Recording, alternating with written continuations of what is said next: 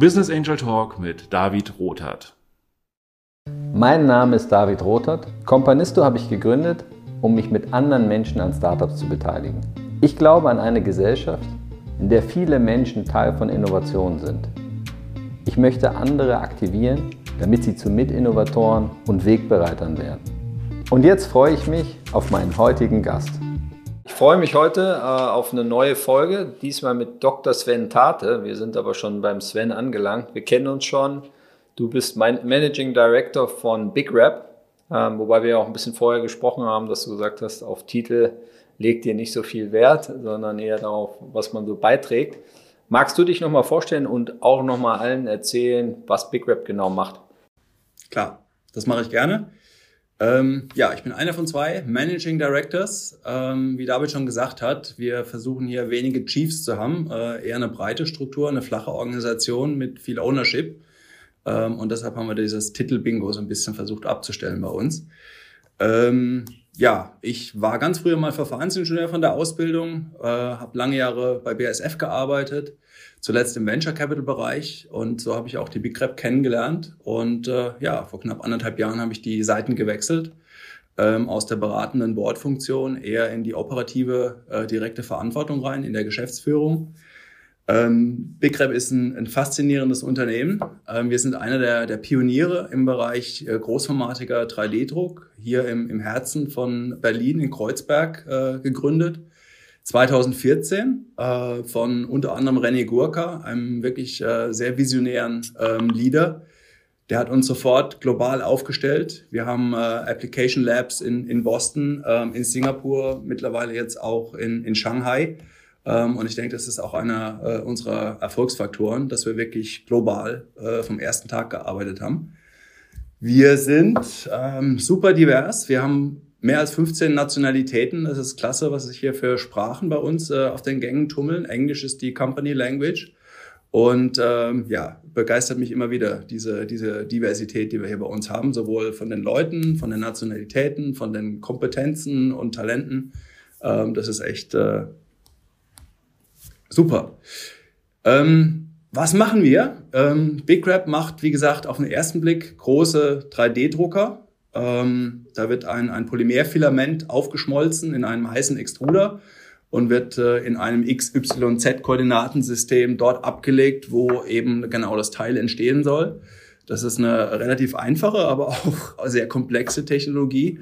Ähm, einfach für den Benutzer, aber komplex, um die Maschinen wirklich so zum Laufen zu kriegen, dass man große Teile gut wirklich drucken kann. Und äh, da reicht es eben nicht, einen, einen, Drucker zu bauen, sondern da musst du wirklich eine Lösung anbieten. Ähm, wir haben eigene Materialien, äh, die wir mit den Druckern verkaufen, die natürlich besonders gut auf der Maschine funktionieren.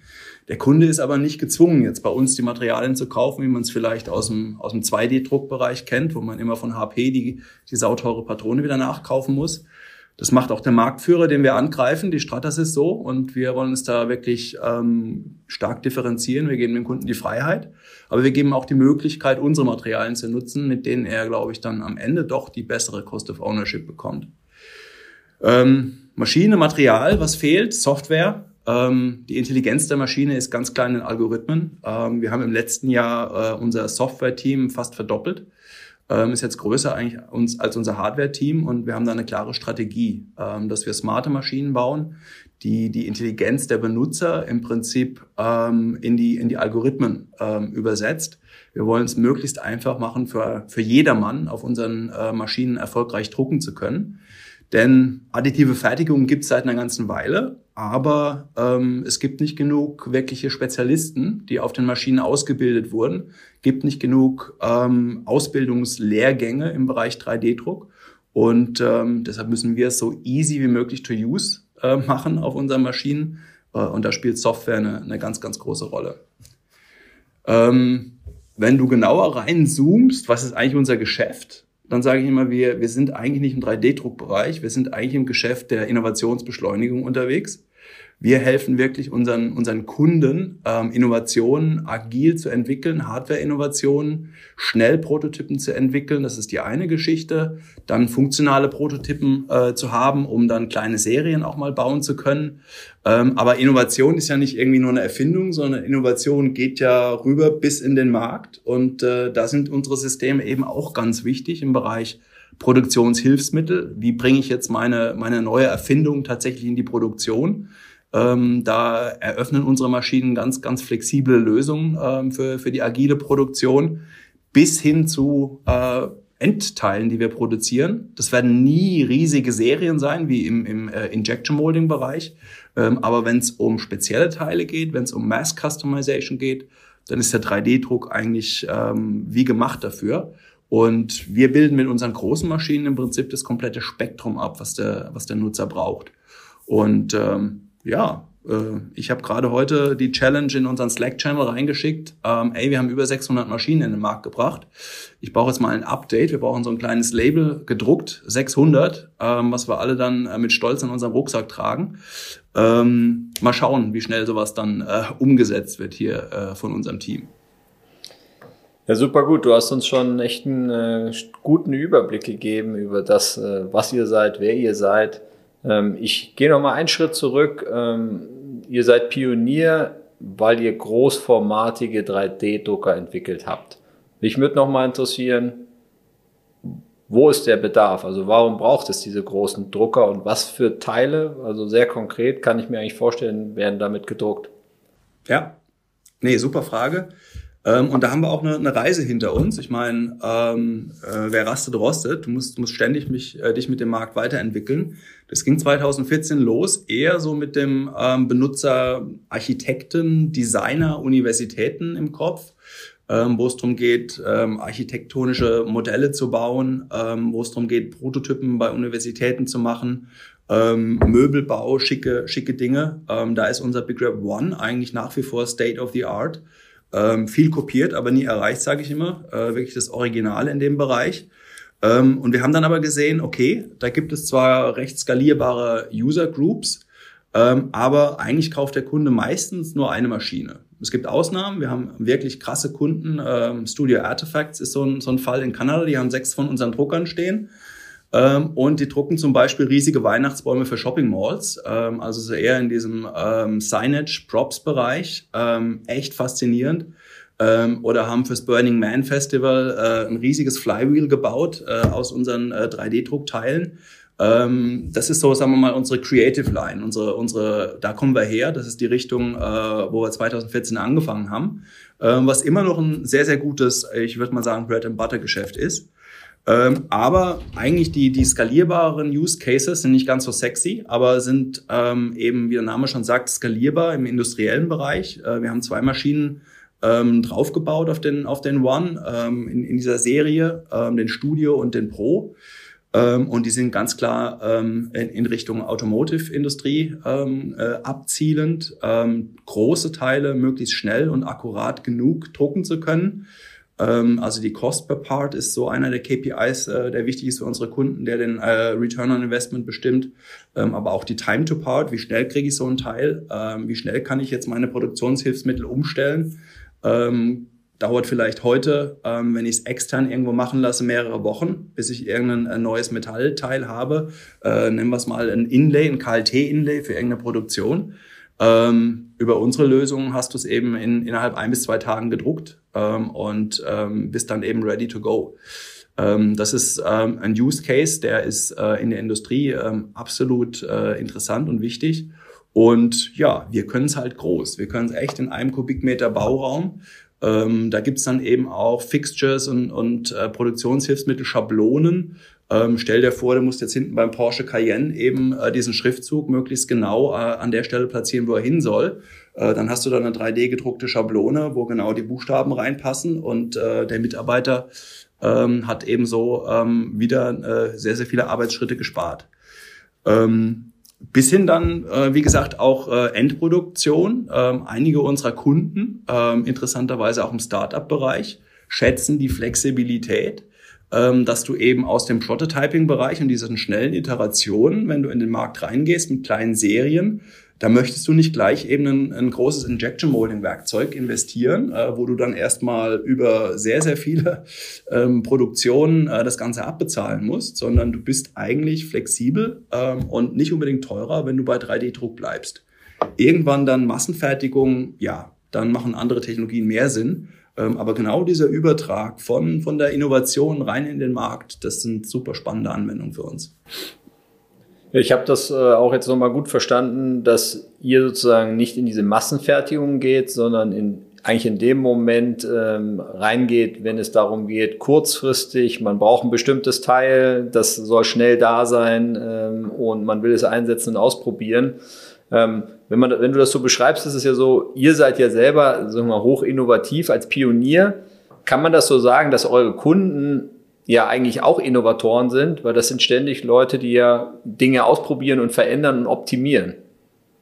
Auf, auf der äh, Innovationsseite ja, absolut. Ähm, wir geben im Prinzip die Werkzeuge an die Kunden, um, um, um wirklich äh, Innovationen äh, schnell in den Markt reinzubringen. Ähm, und ähm, ja, es gibt ja doch ein paar größere Herausforderungen unserer Zeit. Ähm, Innovationen werden immer, immer schneller über ähm, über die Rechenleistungen, äh, die heute möglich sind. Robotik, 3D-Druck in der Produktion, absolut äh, wichtig und äh, da geht, geht einiges äh, in dem Bereich gerade. Ähm, aber dann reden wir auch mal über, über Nachhaltigkeit, über Climate Change. Ähm, da muss jetzt was passieren. Ne? Da, da ist jetzt wirklich ein, ein großer Druck da, Probleme zu lösen. Und, und wir geben eben ähm, Problemlösern, Innovatoren die Tools an die Hand, um da möglichst schnell agil ähm, voranzukommen.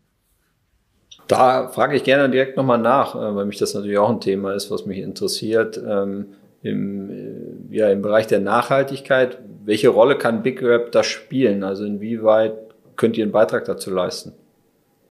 Ähm, absolut. Und ähm, wir haben etwas, seit ich dabei bin, auch einen, ähm, einen Kümmerer, nenne ich es jetzt mal. Äh, Chief Sustainability Officer wird man normalerweise sagen. Aber wie gesagt, wir haben ja keine Chiefs, äh, sondern wir haben Kümmerer und Owner.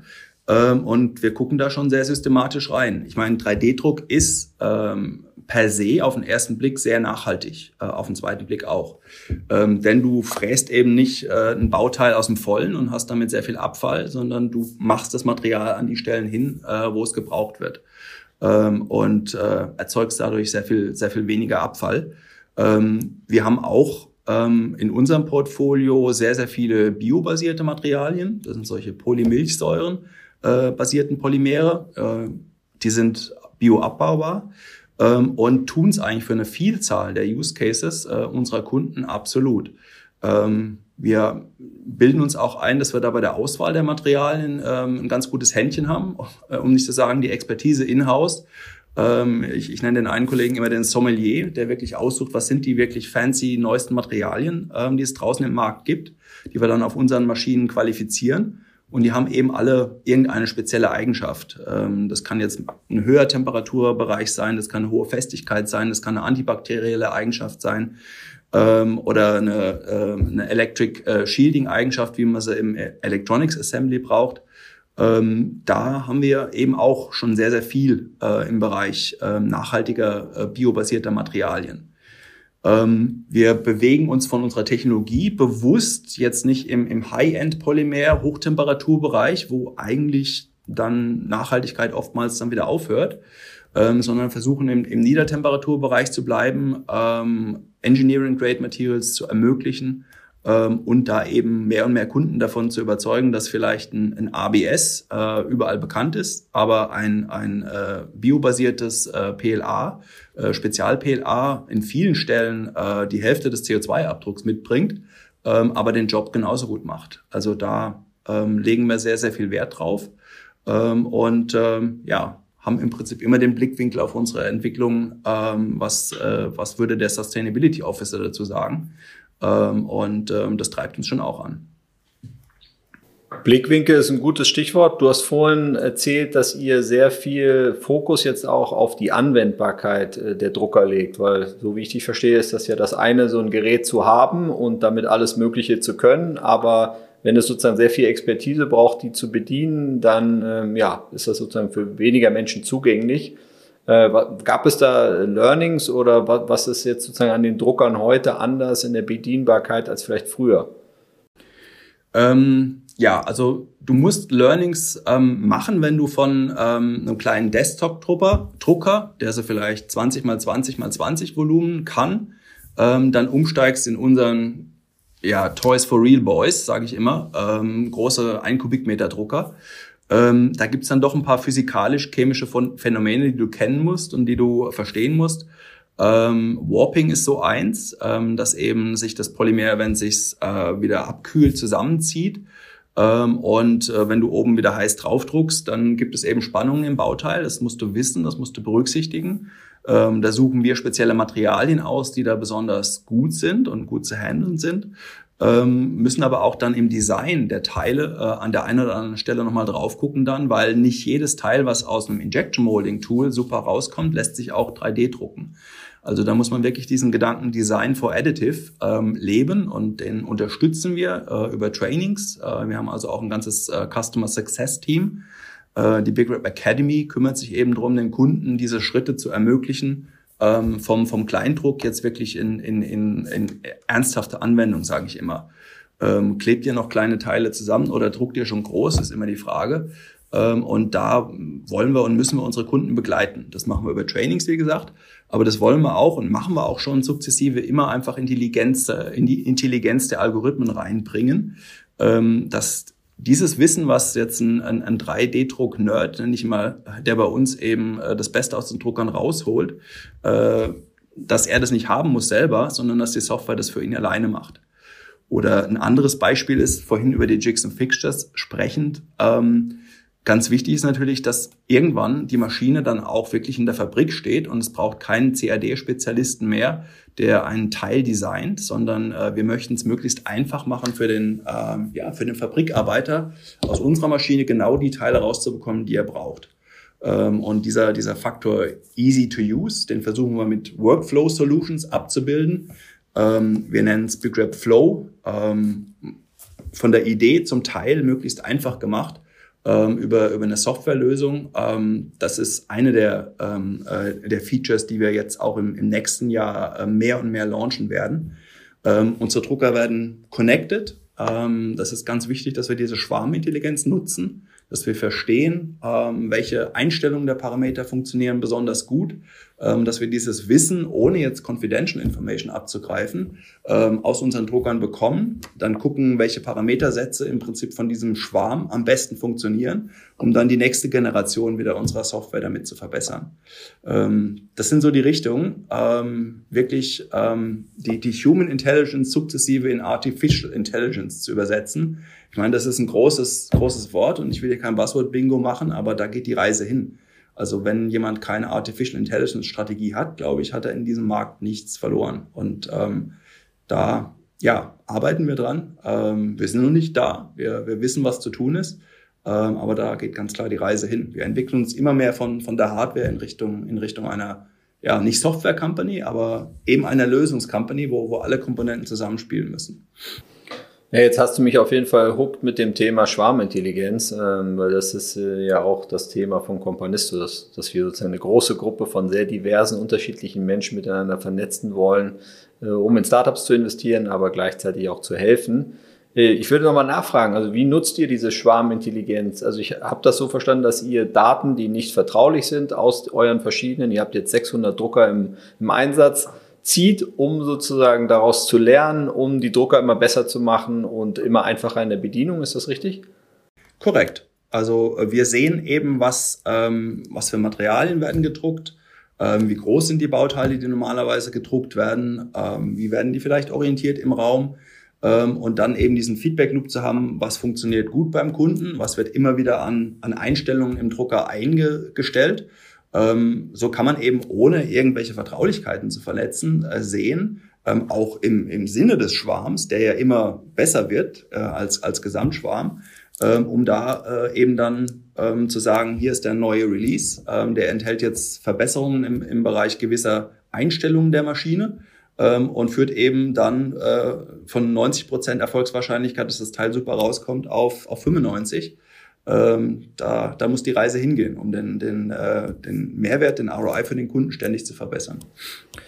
Ja, ich meine, es leuchtet ja total ein. Also die Menschheit wäre ja auch nicht da, wo sie ist, wenn jeder alle Erfahrungen immer von Null machen müsste. Also, dass man Erfahrungen teilt, äh, ist, glaube ich, ein ganz sinnvolles Prinzip.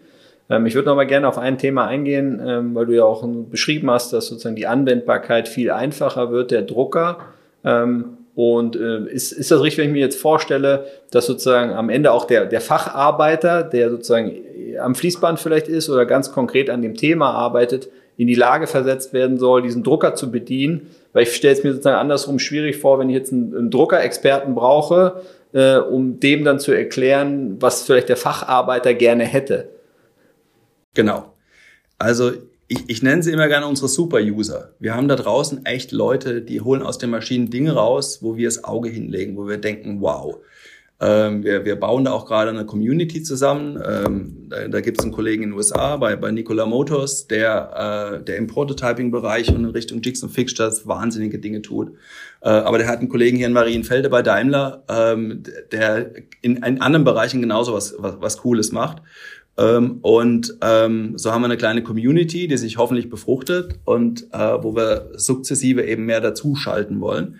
Ähm, aber um auch eine Frage zu beantworten, es gibt nicht genug äh, von diesen Super-Usern, würde ich jetzt mal sagen, um für uns noch schneller zu skalieren. Und deshalb ist es genau, wie du sagst, ganz, ganz wichtig, dass diese Maschinen im Prinzip fast von jedermann zu bedienen sind. Ähm, und ähm, ja, ähm, für uns ist die Mission wirklich Mission Critical. Wir sagen, wir müssen die Maschinen super easy to use machen, um, um damit eben die, die Produktivität und die Kreativität unserer, unserer Nutzer wirklich ähm, zu transformieren. Ähm, und ähm, ja, das, das war so einer der, der ersten Maßnahmen, als ich vor anderthalb Jahren angefangen habe, dass wir uns einfach mal gesagt haben, was ist hier eigentlich der Kompass? Wo, wo, wo müssen wir uns dran ausrichten? Und das ist der User, der steht bei uns absolut im Mittelpunkt ähm, und damit die Usability der Maschinen. Und ähm, das ist äh, seine Produktivität. Er muss natürlich mit der Maschine Geld verdienen, da muss ein Business Case äh, passieren, aber auch seine Kreativität, was er plötzlich mit diesem Wow, ich kann aus dem Nichts Dinge äh, erschaffen, was er damit alles machen kann. Ähm, also da sind wir auf einer Reise und ähm, das ist aber die Differenzierung, denn ähm, das Feld, wo wir sind, große Drucker, wird immer spannender.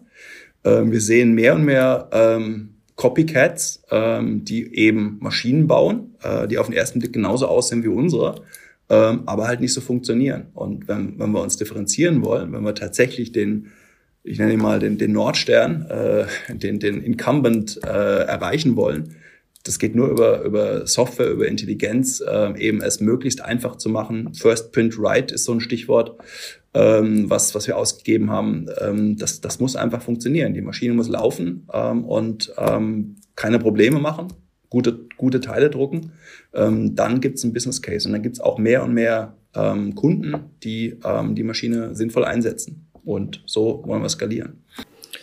Ja, ich meine, das kann man sich ja, glaube ich, auch gut vorstellen, wenn man so eine, so eine Maschine, die ja doch eine Komplexität hat, wenn man die sozusagen ausreizt und Erfahrung damit sammelt. Ich meine, ich habe gestaunt, ihr habt Motorräder damit gedrückt äh, und so weiter. Also hätte ich mir jetzt gar nicht vorstellen können, dass das geht.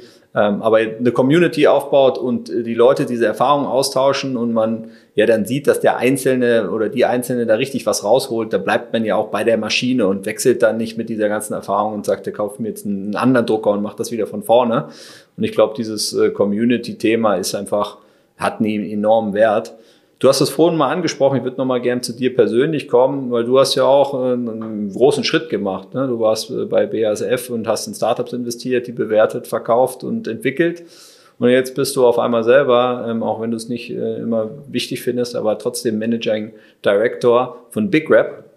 Also in, in Startup reingewechselt. Ähm, für mich sozusagen ein großer Schritt und glaube ich auch nicht etwas, was alltäglich ist.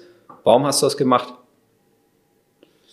Ähm, ja, das ist einfach ein unbeschreiblicher Kick hier in diesem Team zu arbeiten, muss ich sagen. Ich kannte das Team ja vorher. Also das, das war ja mein, äh, auf der Lernkurve habe ich ja nicht bei Null angefangen, sondern ich, ich war ja Investor in 2017, habe ähm, in, in, in Big Rap mit investiert, war im Prinzip der Katalysator einer strategischen Partnerschaft zwischen BASF und Big Rap.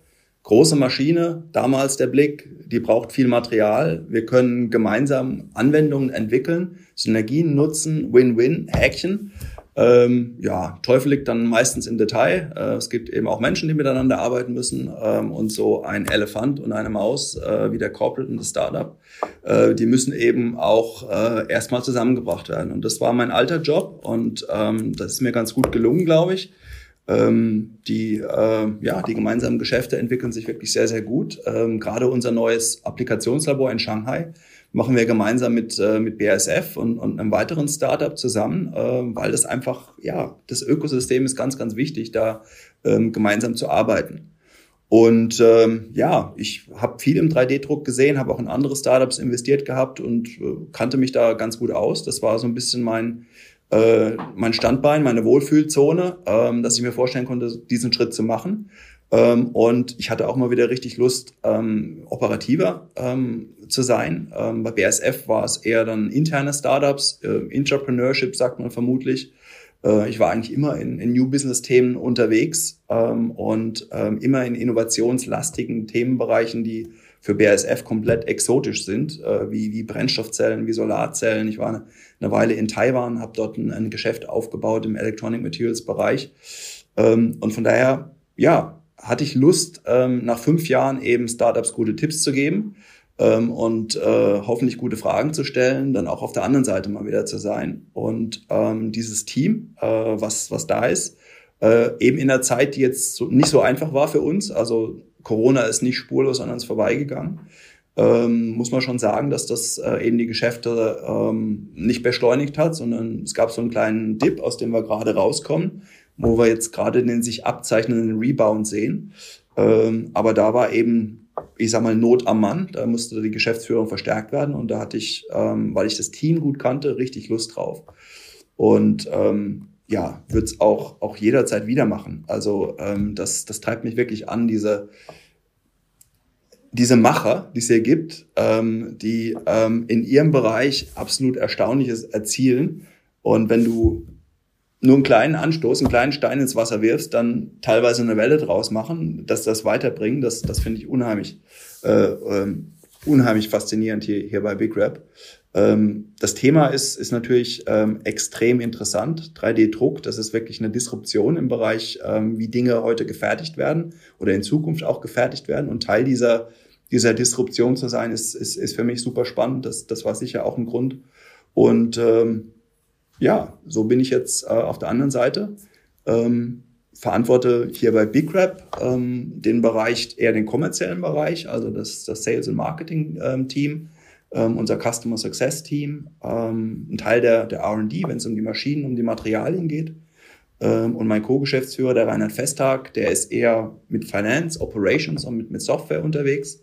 Und ähm, ja, ich würde sagen, wir, wir haben da ein ganz gutes Team gebildet, ähm, was, sich, was sich ganz gut ergänzt ähm, und was eben nebendran, drumherum ähm, super kreative Leute hat. Wir, wir sind 90 mittlerweile global, äh, 70 davon hier in Kreuzberg. Und ähm, ja, ich würde mal sagen, das sind echt 3D-Printing Guerillas, äh, würde ich mal sagen. Die sind alle, alle verrückt und verliebt in diese Technologie und und brennen jeden Tag dafür, hier ähm, neue Dinge zu entwickeln und, und die Technologie voranzubringen. Ja, ich glaube, äh, das spürt jeder. Also ich spüre es ganz deutlich, so deine Begeisterung über das Team, ja, den Menschen, mit, du, mit denen du zusammenarbeitest. Ich höre da ganz viel Mitstreitertum raus. Also äh, das scheint mir nicht so, so zu sein, als müsstest du da irgendjemand antreiben oder rumziehen, sondern äh, die Leute haben einfach intrinsisch Bock auf das. Und ich glaube, das ist natürlich auch eine, eine, eine tolle Situation äh, für jeden. Was ich ganz interessant finde, ist äh, zum einen auch nochmal deine Faszination für dieses, diesen Gedanken, dass sozusagen unterschiedlichste Menschen mit diesem Drucker halt unterschiedlichste Dinge machen können. Und wir heute ja beide wahrscheinlich, du hast bestimmt viele Ideen dazu, was das noch alles geht, aber wir, wir beide ja gar nicht sagen können, was kann denn in zehn Jahren jemand aus der Maschine rausholen ne, mit eurer Weiterentwicklung. Das ist ja hoch, hoch spannend und wahrscheinlich auch gerade weil die Menschen unterschiedlich sind äh, und nicht immer ein Stereotyp diese Maschine bedient. Ähm, deswegen dieser Zugang für viele. Äh, ich würde noch mal gerne auf einen Punkt eingehen. Und zwar hast du es ja beschrieben, dieses, ähm, ja, der Elefant BASF und das Startup, äh, diese Zusammenarbeit ähm, und natürlich diese gegensätzlichen Welten. typischerweise ist das ja so, dass viele Startups eigentlich nie Berührungspunkte mit Corporates haben. Ne? Höchstens dann, wenn es mal zum Exit kommt, äh, ja, und dann, dann fängt man da, da an. Würdest du das auch als Vorteil für euch sehen, dass ihr diese Erfahrung schon sammelt, mit einem großen Corporate zusammenzuarbeiten? Weil am Ende ist das ja immer gut, auch solche Kontakte zu haben und ähm, das auch zu können. Ja? Man muss das ja auch können, mit einem Corporate umgehen und ein Corporate mit einem Startup.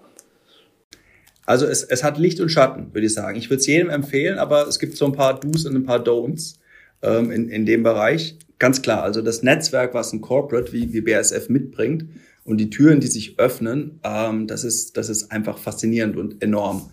Ähm, und wenn es da wirklich eine Win-Win-Situation gibt, ähm, macht das äh, mehr als Sinn, ähm, äh, für ein Startup zusammenzuarbeiten. Ähm, sollte vielleicht ein Corporate sein, ähm, jetzt spreche ich aus meinem alten Job, der vielleicht nicht unbedingt ähm, vielleicht auch der, der Käufer der Firma ist äh, am Ende, weil das dann doch eher einschränkend ist und so ein bisschen die Exit-Opportunitäten äh, äh vielleicht einschränkt. Ähm, mit, mit BASF ist das so ganz klar, die, die machen Materialien, äh, die machen Lösungen auch, ähm, aber ich glaube nicht, dass die jemals Maschinenbau machen würden. Ähm, und von daher können sie uns massiv gemeinsam beschleunigen, ähm, ohne dass sie uns irgendwie einschränken in der Art und Weise, wie wir vielleicht dann mit einem zukünftigen ähm, äh, Exit-Partner interagieren können. Ähm, das ist ähm, sicher eine, eine super spannende Konstellation. Was man auch beachten muss, ist, dass äh, Corporates oftmals halt so ein bisschen coole Startups ähm, und wir sind so innovativ und äh, lass uns was mit Startups machen. Ähm, und dann ist eben die Forschungsabteilung mit dem Startup betreut und äh, die Forscher haben selber noch richtig, keinen richtigen Plan, wo die Reise hingehen könnte. Also wenn es da nicht einen gemeinsamen Businessplan gibt, ähm, dann glaube ich, würde ich lieber die Finger davon weglassen. Ähm, ich kann jedem Startup nur empfehlen, mit mit den, den business-treibenden Einheiten zu kooperieren, ähm, die wirklich auch die, den gemeinsamen Erfolg Mission Critical sehen. Sonst ist es immer so ein bisschen Sahnehäubchen im, im Innovationskanon äh, des Corporates. Äh, aber das Startup muss überleben, das Startup muss wachsen, da muss was passieren. Und wenn der Corporate, der nicht immer der schnellste ist, ähm, halt dann eher ein Bremsschuh ist, ähm, dann würde ich sagen, Vorsicht bei der Partnerwahl. Ähm, da denke ich, haben wir als Big Rap, gut, ich bin jetzt biased, ich, ich kenne beide Seiten, ähm, haben wir, glaube ich, einen ganz guten, äh, einen ganz guten Zug gemacht. Ja, ich glaube, da muss ich dich irgendwann nochmal für eine gesonderte äh, Interviewreihe gewinnen, weil das ja ganz viele Gründerteams interessiert, dieser Erfahrungsaustausch dazu, wie man mit Corporates zusammenarbeitet, wie du es beschrieben hast, äh, Do's und Don'ts. Ähm, Nochmal zurück zu dir. Du bist ja ähm, jetzt ähm, auch eine Weile schon mit Big Rap unterwegs. Und äh, weil ich natürlich das immer nutze, solche Gespräche, um auch was für mich nochmal über die Company heraus und über das, was ihr macht, ähm, mitzunehmen. Kannst du Dinge nennen oder etwas nennen, wo du sagst, du als Mensch, als, als Sven Tate, agierst heute anders in bestimmten Situationen als früher, einfach durch Erfahrung oder ja, dadurch, dass du Dinge erlebt hast? Ähm, würde ich schon sagen. Also ich glaube, ich habe einiges intuitiv richtig gemacht. Also in meinem ersten Monat habe ich Speeddating mit allen Mitarbeitern gemacht ähm, und habe mich mindestens eine halbe Stunde hingesetzt, weil ich die Leute kennenlernen wollte. Und zwar jeden Einzelnen. Ähm, und die waren richtig, ups, das hat aber noch nie ein Managing Director von mir wissen wollen oder mit mir machen wollen. Ähm, und du kommst dann einfach auf eine Ebene, wo, wo jeder wichtig und geschätzt ist. Und das ist, ja, das Team ist keine Value Proposition, das sagen einige, our Team is our Value Proposition. Nee. Ähm, aber das Team ist die Basis. Das Team ist absolut entscheidend dafür, dass Value Propositions entstehen können. Ähm, und da ist, ist jeder wichtig. Und da möchte ich jeden kennen und ich mache es auch nach wie vor so.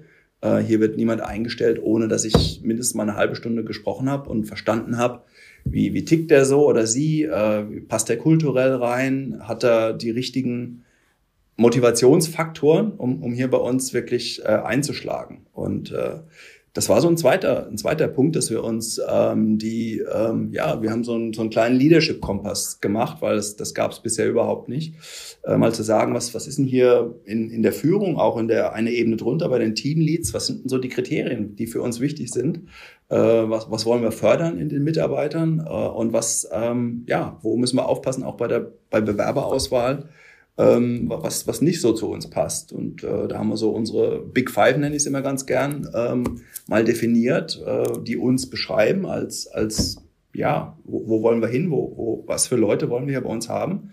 Und ähm, das ist ähm, extrem wichtig. Also Striving for Achievement ist, ist ganz, ganz wichtig. Also wir, wir sind eine englische Company, sitzen zwar in Kreuzberg. Äh, ich weiß, wüsste jetzt nicht, wie ich es übersetze, vielleicht äh, Machertum.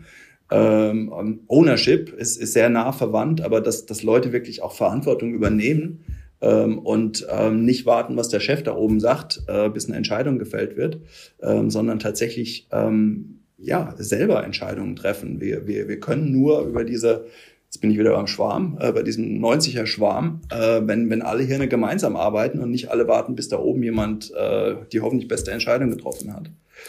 Ähm, Team, also Team ist natürlich, ja, No-Brainer. Ähm, jemand muss teamfähig sein. Äh, Kommunikation ist, ist ein ganz wesentliches Thema, ähm, aber halt nicht, ich kann viel quatschen, sondern äh, effiziente Kommunikation ist auch wichtig. Ähm, jeder hat viel zu viele Meetings, wir auch. Ähm, da, da, da wollen wir besser werden, äh, dass die Kommunikation wirklich flutscht. Und ähm, ja, no surprise. Also wenn du den Kunden nicht, äh, nicht im, im Blickfeld hast und, und wirklich diese, diese, diesen Customer-Fokus mitbringst, ähm, dann kann es eben auch nicht klappen ähm, mit uns. Und das war ja ein Thema, was, was sich in der Diskussion mit den äh, mit dem Leadership-Team so ergeben hat und, und was wir jetzt im letzten Jahr auch wirklich implementiert haben. Und ist jetzt, glaube ich, angekommen in der DNA. In, in, jedem Development Talk sprechen wir darüber. Wenn wir neue Bewerber screenen, ähm, ist das eine wichtige Rolle. Also das ist ein, ein Thema, was ich in meinem alten Job, wo ich ähm, natürlich auch Führungsverantwortung hatte, eher auf Board-Ebene teilweise, ähm, war nicht so ein wichtiges äh, Kriterium. Aber jetzt hier ganz, ganz, ganz wichtig. Und da lerne ich jeden Tag noch. Also nobody's perfect yet ist ein, ein wichtiger Spruch. Ähm, aber wir, wir wollen es da ständig weiter verbessern. Und ein anderes Thema, ähm, das ist ähm, klare Ziele und Transparenz ähm, haben gefehlt, ähm, bevor Rainer und ich angefangen haben. Und ähm, da ist ja wirklich, wenn die, wenn die Company nicht in eine Richtung zieht, ähm, dann kriegst du eben auch nicht die Geschwindigkeit auf die Straße. Und ähm, da kann ich eigentlich nur jedem äh, ein, ein, Buch empfehlen, was, äh, was ich in meiner Venture Capital Zeit gelesen habe, äh, von einem meiner Venture-Vorbilder. Ich weiß nicht, ob du den John Durr kennst von, von ähm, Kleiner Perkins. Ähm, der hat ein, ein bahnbrechendes Buch über OKRs geschrieben. Ähm, das heißt Measure What Matters.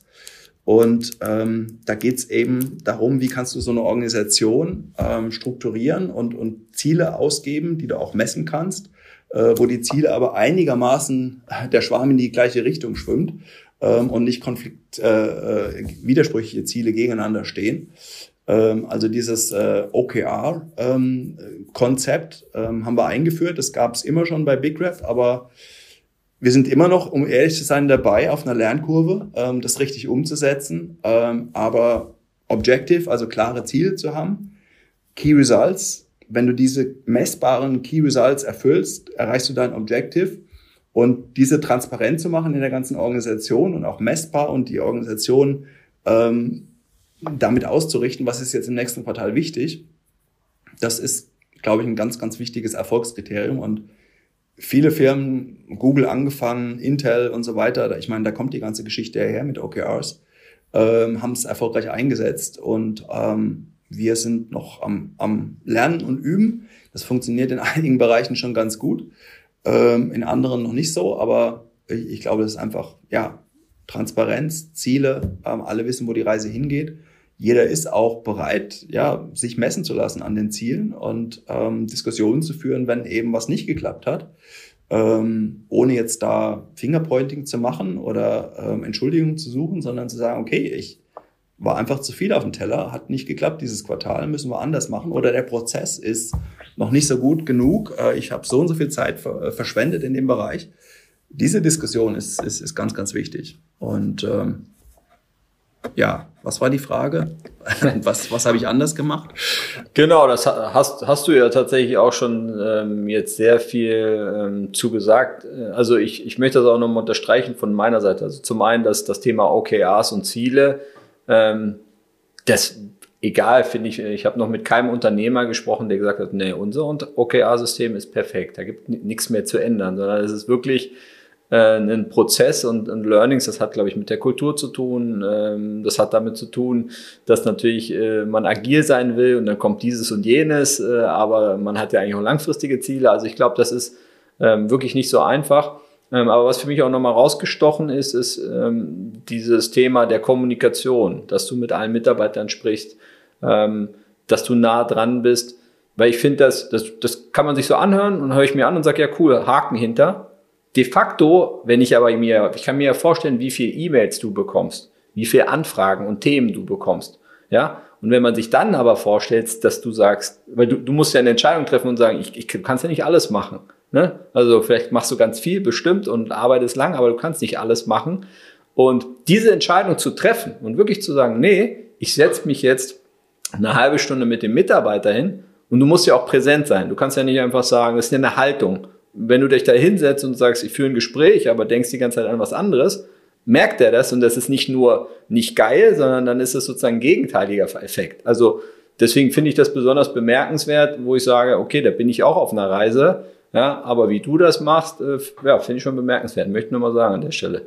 Ja. Nee, aber was du ganz wichtig sagst, diese Mindfulness, dann auch diese halbe Stunde da zu sein ähm, und dieses Thema ähm, dann mit ihm durchzusprechen und, und äh, hoffentlich zu coachen und, und nicht zu sagen, so machen wir es. Ähm, denn ja, das, ich kann nicht alles entscheiden. Wenn, wenn plötzlich alle E-Mails zu mir kommen und bei mir entschieden werden muss, dann habe ich was falsch gemacht. Ähm, ich muss noch öfter fragen, muss ich in diesem Meeting eigentlich mit dabei sein? Ähm, das habe ich am Anfang ganz gut hinbekommen. Das wird jetzt ein bisschen schlechter wieder. Muss ich mir fürs neue Jahr nochmal vornehmen, ähm, dass ich mich da rausnehme. Denn ja, irgendwo ist die Strategie ist ja eigentlich meine Aufgabe und wo wir hinwollen als Firma und wie wir die Firma wirklich zu einem führenden Spieler machen. Ähm, wenn du dich halt nur ums Tagesgeschäft kümmerst, dann, dann geht es verloren. Vielleicht jetzt mal zum Abschluss. Äh, wir haben ja sozusagen, in dem Sinne sind wir alte Bekannte. Wir haben schon mal eine äh, Finanzierungsrunde gemacht. Die Kompanisten haben sich schon bei euch beteiligt, also der Kompanistenschwarm und machen jetzt eine neue Runde zusammen. Äh, ich glaube, das ist ja sozusagen auch kein Geheimnis, dass die Kompanisten unterscheiden sich ja deutlich von anderen VC-Playern oder Finanzierungspartnern, weil wir einfach ja anders aufgestellt sind, anders an das Thema Venture Capital und Startup-Finanzierung herangegangen sind. Ähm, vielleicht nochmal an, dich die äh, Frage, warum habt ihr euch entschieden, äh, jetzt das nochmal eine Runde mit Kompanisten zu machen? Habt ihr vielleicht auch schon Berührungspunkte gehabt mit Kompanisten ähm, über sozusagen das Finanzieren hinaus? Ähm, ich glaube, ich war einer der, der ersten ähm, ähm, Testkandidaten für, für das Format, was du dann ins Leben gerufen hast ähm, wo man einfach mal äh, Lunch and Learn, sage ich jetzt mal, ähm, für eine Stunde äh, mal zuhört und, und was macht denn die Firma. Und ähm, mein Pitch war ähm, eigentlich nicht, ich will Investoren finden damals, sondern ähm, ich will eigentlich äh, Hilfe. Ich will das Netzwerk nutzen, diese Schwarmintelligenz, die ihr habt. Wo könnten vielleicht ein paar Türchen aufgehen? Wo könnte man unsere Technologie noch einsetzen? Und ähm, ich fand es enorm. Ähm, ich hätte nie damit gerechnet. Es waren, glaube ich, über 50 ähm, Komponisten, äh, die sich dann die Stunde Zeit genommen haben und mal zugehört haben. Was kann denn großer 3D-Druck? Was sind denn die Anwendungen? Und da kam dann auch äh, Größenordnung zweistellig, ein Dutzend, ähm, wirklich gute Feedbacks hinten mal raus ähm, von Komponisten, die die ein oder andere Erfahrung geteilt haben, ähm, die eine Idee hatten, mit wem man noch sprechen könnte. Ähm, wir sind jetzt mit einem ähm, auch noch im, im Gespräch, werden da wohl im, im Q1 ein Projekt auch aufsetzen im Bereich Marketing-Technologien. Ähm, also da hat sich wirklich ein, ein super Follow-up für uns ergeben. Und ähm, ja, auch die Möglichkeit, einfach mal eine Frage ins, ähm, ins Netzwerk zu stellen, ähm, finde ich, finde ich spannend. Ähm, wir suchen gerade zum Beispiel für unsere Customer Success äh, Einheit so ein bisschen die Strategie, wo, ähm, wo, wo müssen wir da vielleicht drauf achten im, im Bereich Gibt es andere Maschinenbauer? Äh, wie stellen die ihren Service auf? Ähm, wie kommt man vom reinen Service in, in Richtung eines proaktiven, wirklichen Customer Experience Themas? Ähm, solche Fragen dann einfach mal ins Netzwerk zu stellen, finde ich, finde ich super spannend. Und ähm, ja, neulich hatten wir Besuch von einem unserer Investoren. Der war in Berlin, hat gesagt, ich komme auf einen Kaffee vorbei, ich will jetzt mal die Maschine auch selber sehen. Ähm, das sind immer spannende Berührungspunkte. Ja, vielen Dank, dass du uns auch mal ein Insight äh, gegeben hast zu. Die Funktion wollen wir natürlich noch weiter ausbauen. Vielleicht noch ganz zum Abschluss, äh, vielleicht äh, nochmal ein Blick in deine Vision. Also was, was, was glaubst du, was mit 3D-Druck möglich sein wird, wo die Reise hingeht oder vielleicht was auch größere nächste Meilensteine sind? Ja. Ähm, also ich glaube, wir sind ganz, ganz am Anfang. Also wenn du dir den Manufacturing-Markt anguckst von, keine Ahnung, 20 Trillionen, ähm, Additive Manufacturing ist da ein Faktor 1000. Also wir sind noch nicht mal, wir, wir tauchen vielleicht gerade da unten am Rande auf ähm, als, als komplementäre Technologie. Ähm, wir werden den Markt nicht komplett übernehmen, aber wir sind als, als Produktionsoption extrem spannend. Ähm, und ähm, ja, einer meiner, meiner Vorbilder in dem Bereich, der, ähm, der Gründer von, von Materialize, hat es mir mal so erklärt, Sven, äh, Materialize ist einer der Pioniere in dem Bereich in Belgien, eine Firma, die haben eigentlich angefangen mit, ähm, äh, mit Druckaufträgen. Ähm, ich kann dir einen Teil drucken und du kriegst es morgen geliefert. Und haben dann aber den Pivot hinbekommen in Richtung Software, auch zu sagen, ey, äh, wir haben jetzt auch eine Management-Software, mit der wir Druckerfarmen ähm, äh, managen können und ähm, ja, beispielgebend einfach den Pivot gemacht und jetzt die Benchmark für, für Software im Bereich 3D-Druck. Und er hat mir mal so erklärt, also es fing an oder es fängt an so mit Murmelgröße. Ähm, das, äh, da reden wir über, über äh, Hörgeräte, wo im Prinzip kein Hörgerät heute mehr äh, ohne 3D-Druck hergestellt wird. Warum? Jedes Ohr ist anders. Äh, Lot Size is one, aber ich brauche trotzdem wahnsinnig viele davon. Ähm, und das ist so eine, eine Technology Overtake gewesen. Äh, in dem Bereich ähm, ist 3D-Druck einfach gesetzt. Ähm, ging weiter dann und momentan sind wir so, glaube ich, im, im Tennisballbereich von der, von der Größe. Ähm, will sagen, Zahnspangen ähm, auch, du brauchst 70, 80 Stück, um äh, mit diesen durchsichtigen Zahnspangen dann von schiefe Zähne nach gerade Zähne zu kommen. Jedes anders, jedes wieder Lot Size One und 3D-Druck geht nicht anders. Ähm, wir kommen jetzt gerade so in den, ich sag mal, Handball-Fußball-Größenbereich äh, von, von Teilen. Ähm, HP hat da wirklich ähm, große ähm, Fortschritte gemacht mit Technologien, die eben auch dann in Richtung mehrere, viele Teile drucken, die sehr kompliziert sind, ähm, die man eigentlich nur über 3D-Druck herstellen kann, ähm, sowas zu machen. Und ich sage immer gern, wir sind so im Medizin-Sitzballbereich, also wir können den Kubikmeter. Ähm, und wir sehen jetzt gerade diese Welle zu uns hochschwappen. Ne? Also immer mehr Leute lernen im kleinen Bereich, was, ähm, was, was 3D-Druck leisten kann. Ähm, und ähm, wir sehen die Anwendungen zu uns hochkommen. Und ähm, das wird immer interessanter. Ähm, ich würde sagen, wir sind noch nicht da, dass wir wirklich die Pro Production-Technologie sind für, für ähm, Customization von äh, whatever. Aber es fängt an. Wir haben in China mit XEV einen Kunden, äh, der ist, äh, macht Elektroautos äh, und ähm, der bietet seinen Kunden eben an, du kannst diese Seitenverkleidung aus Polymer, kannst du dir customizen lassen. Äh, kannst du da Muster reindrucken lassen, kannst du da vielleicht den Namen der Freundin drauf machen lassen. Ähm, also wieder Lot Size One, aber die Dinger sind halt einen Meter lang, um an der Seite vom Auto eben schick auszusehen. Ähm, und das sind so die Anwendungen, die jetzt zu uns hochkommen, wo wir sagen, hey, wir da als Pionier, ähm, nicht Marktführer, aber einer der führenden Herausforderer des Marktführers, ähm, wir sind da und wir, wir können groß, aber wir können natürlich nicht nur groß, wir können auch auf diesem einen Meter viele kleine Teile bauen. Also wir können sowohl eine kleine Druckfarm machen, aber auch große Teile. Und ich glaube, da ist jetzt die Zeit reif. Äh, von der Murmel in Richtung Medizinball gedacht. Ähm, ja, ich, ich sehe sehr positiv in die Zukunft, sagen wir es mal so. Ja, vielen Dank, dass du das auch zum Abschluss nochmal so zusammengefasst hast. Äh, für mich ist so dieses Bild eines Pioniers, ist so ein bisschen so, finde ich, wie, wie wenn man so als Erster auf so eine Party äh, geht, wenn man, wenn man eingeladen ist. Ne? Äh, es tanzt noch keiner, es sind noch nicht so viele Leute da, aber man ist schon da.